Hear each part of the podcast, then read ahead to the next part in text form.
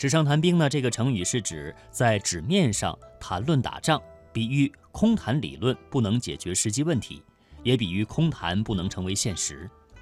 这个故事呢，在《史记·廉颇蔺相如列传》上记载说啊，战国时赵国名将赵奢之子赵括，年轻的时候呢学兵法，谈起兵事来，父亲也难不倒他。后来呢，他接替廉颇为赵将。在长平之战当中呢，他只知道根据兵书上写的办，不知道变通，结果呢被秦军大败。那下面的时间呢，我们就来听听这个故事。纸上谈兵，赵奢是赵国名将，为赵国屡建战功。可是赵奢的儿子赵括却不像父亲。赵括从小的确读过不少兵书，谈起用兵之道，那简直是滔滔不绝。连他的父亲都不如他，于是赵括自以为是，觉得自己是了不起的军事家。他狂妄地认为自己在军事上已经是天下无敌了。然而赵奢却不这么认为，他不但从未赞扬过儿子的夸夸其谈，反而常常担忧地说：“日后赵国不让赵括带兵便罢，如果让他带兵打仗，那么断送赵国前程的。”必将是赵括无疑。过了几年，赵奢死去了。这一年，秦国对赵国大举进攻，赵国派了年龄很大的将军廉颇率军迎敌。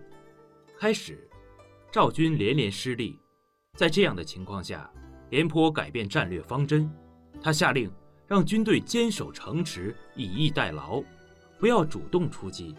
保存实力，把住阵地，从而拖垮秦军。结果真的，秦军由于远道而来，经不住廉颇的拖延，粮草渐渐接不上，快要支撑不下去了。秦军十分恐慌，于是秦军也施展计谋，派人悄悄潜入赵国，散布流言说：秦军谁都不怕，就怕赵括担任大将。赵王正在为廉颇在军事上毫无进展而闷闷不乐。听到外面流传的那些说法，便撤掉廉颇，要改派赵括为大将来统帅军队。赵括的母亲记住丈夫生前的嘱咐，再三向赵王说明情况，极力劝告赵王收回决定。可是赵王哪里听得进去？他真的任命了赵括担任大将来取代廉颇。赵括一到前线，便开始胡乱指挥起来，他完全改变了廉颇的策略。大量撤换军官，一时间弄得人心惶惶，军心涣散。秦军得知赵军这些情况，自然正中下怀。一天深夜，秦军派一支队伍偷袭赵营，刚一交战便佯装败走。同时，秦军又派兵乘机切断了赵军的粮道。赵括不知实情，还以为秦军真的是败逃，他得意地想。取胜即在眼前，这正是表现自己的时候。于是他命令部队紧紧追击，结果赵军追了一段后，即被秦军的伏兵将追兵拦腰截断，使赵军首尾不能相顾。然后秦军一齐杀出，将赵军个个击破，团团围住。赵军被秦军围困四十多天，粮食早已吃光，又没有接应。